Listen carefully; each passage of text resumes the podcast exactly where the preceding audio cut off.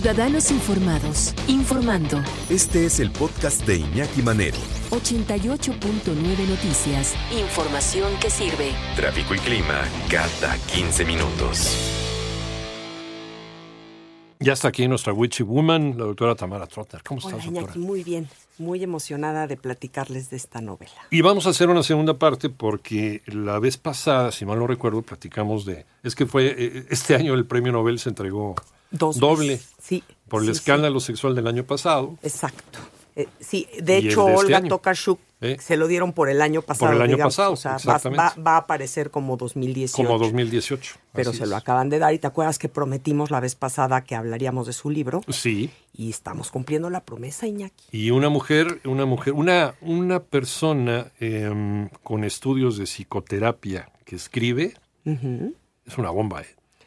Esta en el buen sentido de la palabra. Sí, sí, Bueno. sí, sí, sí. Esta mujer exactamente es eso, es una bomba, es, es espectacular. Además, muy joven para ganar el premio Nobel, porque ella nace en 1962, una niña prácticamente. sí, no, bueno, sí. O sea, y Acaba de salir el cascarón, ¿qué me dices? exactamente, tú y yo sabemos de lo que estamos Pero hablando. por supuesto, nosotros somos de otra generación, ¿verdad? Más sí, claro, adelante, bueno, sí, pero, pero, bueno, tenemos que a los mayores respetarlos. Sin entonces. duda alguna. pero una mujer extraordinaria. Yo la verdad sí celebro el premio Nobel que se le dio porque hay, hay algunos premios Nobel que pues Sí, que son medio dudosos, ¿no? medio "Ah, dudosos, sí, pero...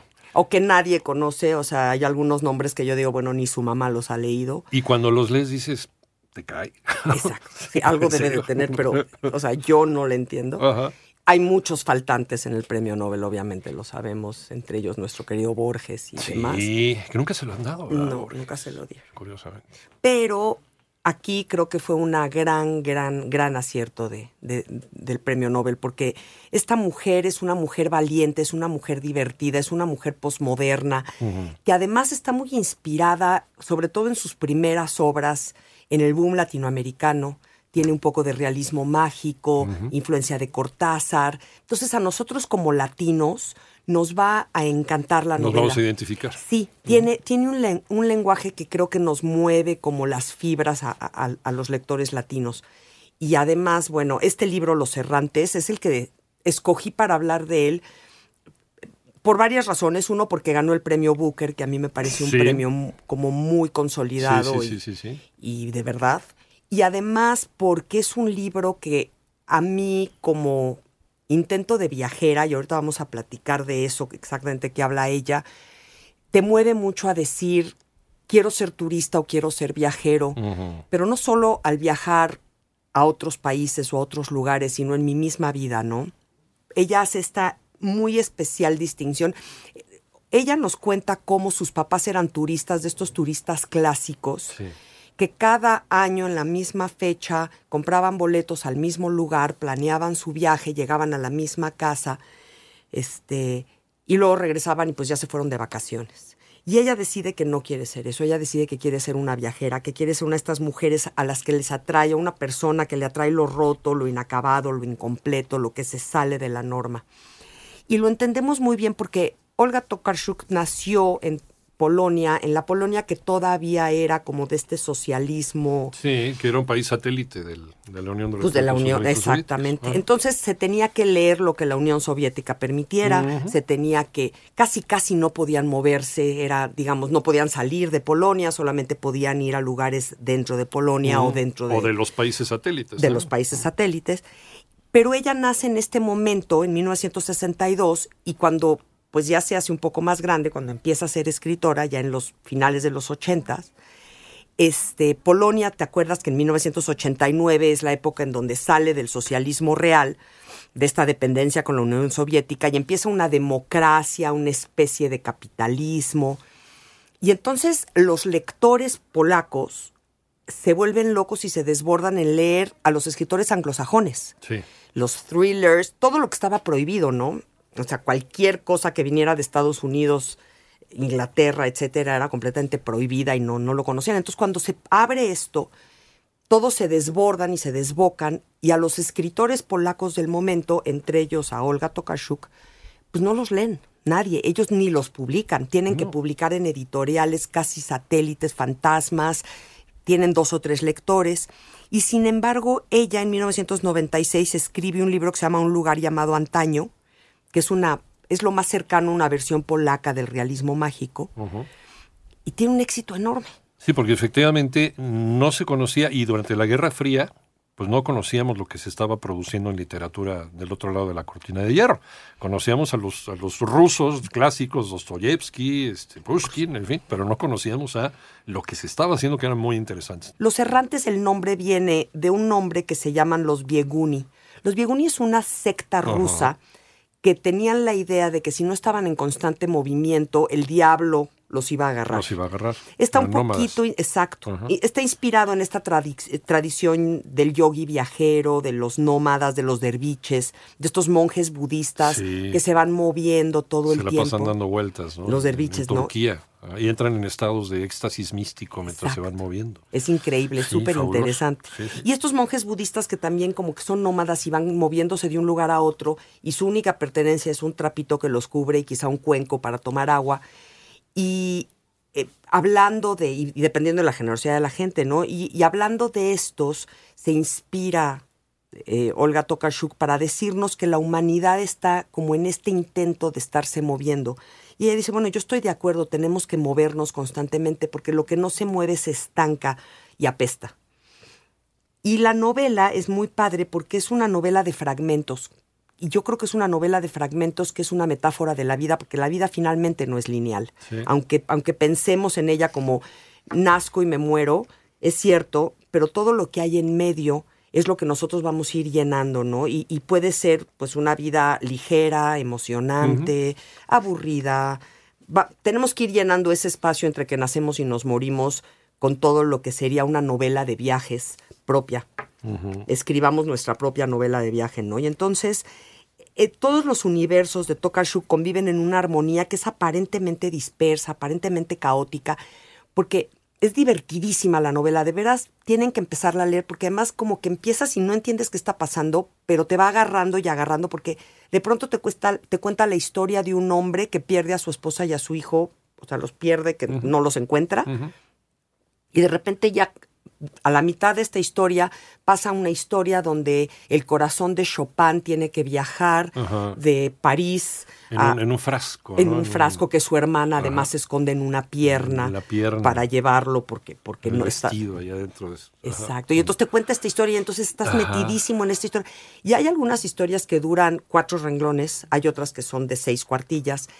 Y en todas ellas va intercalando todo lo que son trenes, aviones, camiones, coches, todo lo que nos hace movernos. transporte.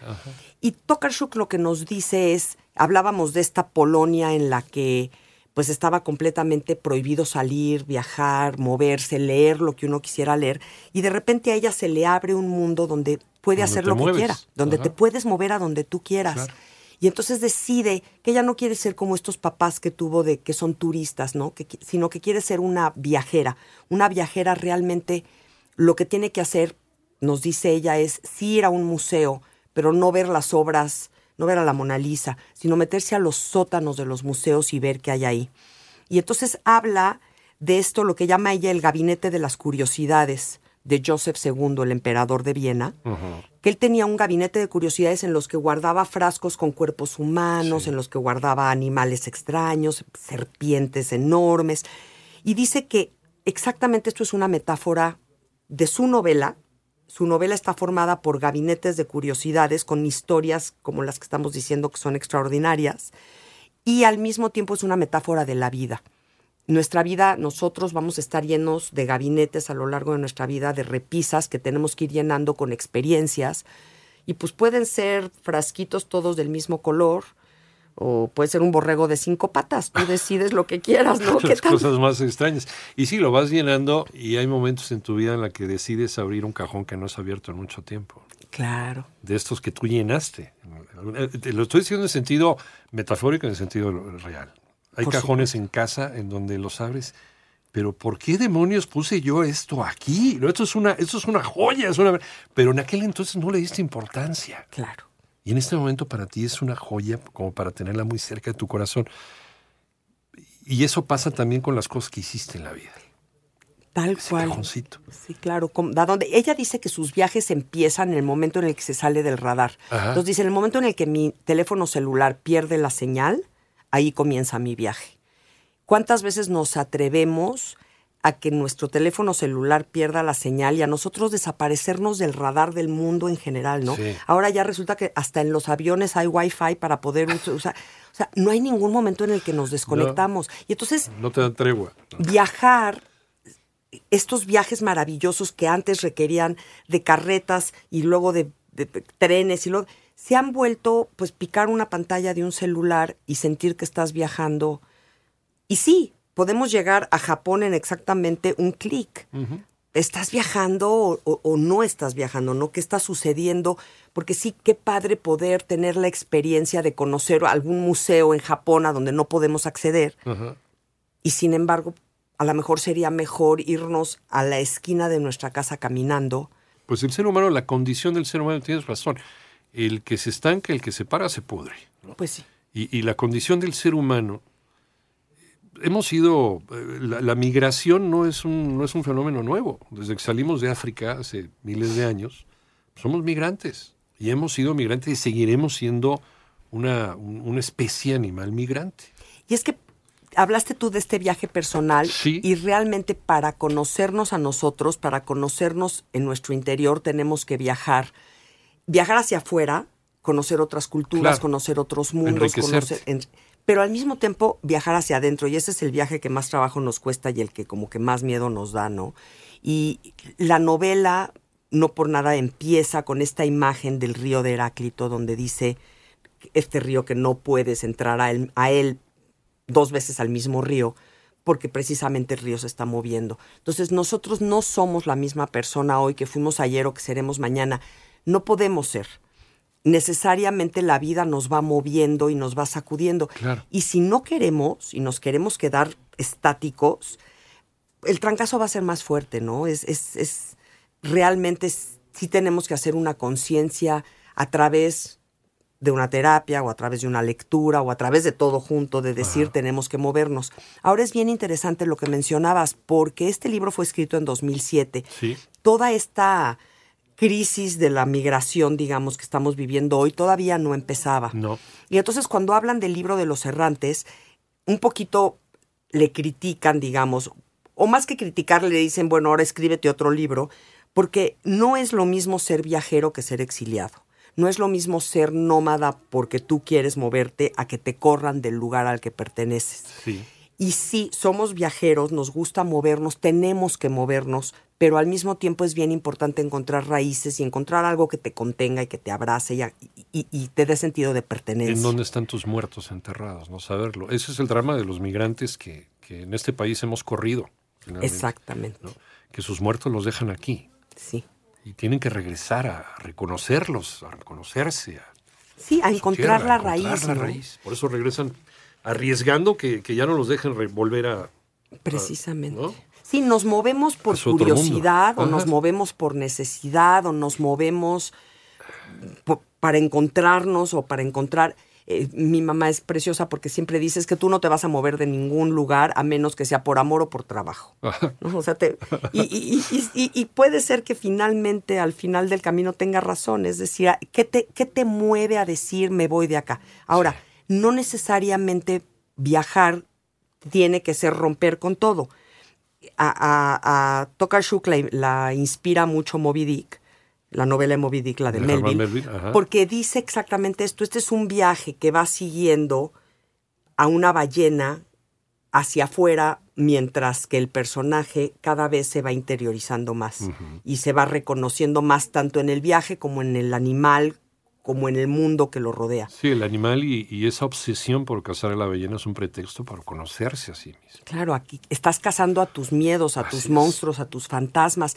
Entonces, sí, esta novela lo que nos hace es tomar muchísima conciencia de la forma en la que queremos viajar, tanto como una novela de viajes que te va a llevar por muchísimos lugares, como lo que decimos una novela de tomar conciencia y decir hacia dónde quiero ir yo, yo adentro de mí, ¿no? Este, hay una mujer, por ejemplo, que huye de un hijo enfermo y ni siquiera se está dando muy bien cuenta de lo que está sucediendo, pero empiezas a ver cómo empieza a huir y a cada vez alejarse más a la imposibilidad de regresar. Entonces, muchas veces nosotros hacemos esto mismo, estamos como tocando límites, hasta dónde voy a llegar y hasta dónde me voy a ir y hasta e, en qué punto todavía tengo la posibilidad de regresar y en qué punto ya me fui, me desbarranqué y ya no regreso. Y es una elección personal. Entonces es, es muy, muy linda la novela por echar eso. a andar es una elección personal, sin duda alguna. O te puedes quedar estático y, como dices, echarte a perder, pudrirte. Incluso, Pues incluso la muerte en muchas de las tradiciones humanas pues es, es, una, es una sucesión de etapas. Los inframundos. Inframundo maya, el inframundo mexica, eh, todas las reencarnaciones, la rueda de las encarnaciones en el hinduismo, el budismo y cómo romperlo y cómo... eh, es una serie de universos por los cuales tienes que transitar hasta Claro. lograr pues una, una perfección que, que probablemente, no sé, existirá o no existirá, quién sabe, pero eso ya es el último, el- la última meta a la que puede imaginarse llegar un ser humano. Exactamente. Y dentro de todos estos temas tan interesantes, ella es una mujer feminista, lo que dijiste también, además estudió psicoterapia y Sí. entonces tiene un manejo de la psique humana bien interesante, sabe cómo manejarnos a los lectores. No es una novela fácil, no es una novela complicada, es muy sencilla, pero no es fácil de leerla. Tienes que tener, es- te tienes ajá. que comprometer con ella, como, como creo que nos deberíamos de comprometer siempre que hacemos cualquier cosa, ¿no? O sea, si una novela no te exige compromiso, una novela, una relación, la vida misma, pues entonces estás como, pues ahora sí que desperdiciando el tiempo que, que tenemos acá que es tan chiquito. Y es una mujer feminista, pero es un feminismo muy, muy lindo porque le da su lugar a la mujer desde el lugar que la mujer se ha ganado. No es como una queja, no es como una lucha, es más bien como decir, Como algo natural. ¿no? Es un- la mujer se lo ha ganado, aquí está, está enseñándonos por qué se lo ha ganado y por qué fue la hermana de Chopin la que se llevó el corazón y cumplió lo último que su hermano quería. Porque las mujeres tienen como este valor interno de hacer cosas que muchas veces a los hombres les asusta Sí, por el que dirán o porque me va a pasar o no. Eh, O sea, el, el valor de la mujer está muy, muy claro en esta novela. para empezar a llevar nueve meses a, a alguien dentro de tu vientre y después sacarlo. Y Sí, y criarlo. Y sacarlo en algo que tiene el, el diámetro de una toronja o, o un poquito más chico. Entonces, eh, para eso se necesita valor.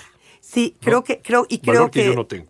Tokarczuk claro. nos los enseña Sí. muy claramente. Sí, la sí. verdad, es precioso. Y fíjate que precisamente ella es una mujer que va denunciando a través de la literatura, no es de estas aguerridas que se paran y dan discursos, pero a través de sus letras va diciendo, por ejemplo, ella dijo, es que Polonia siempre se jacta de que nunca tuvo colonias y de que siempre fue eh, muy tolerante. Y dice, no es cierto, la nobleza polaca tenía a los campesinos como esclavos Sí. y había unas diferencias sociales y de clase tremendas y los lastimaban.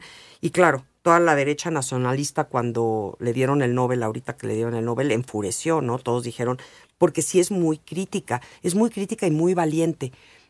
El ministro de Cultura, que, que pues es de este grupo de nacionalistas, o sea, atragantado, así, la, la tuvo que felicitar porque no le quedó de otra.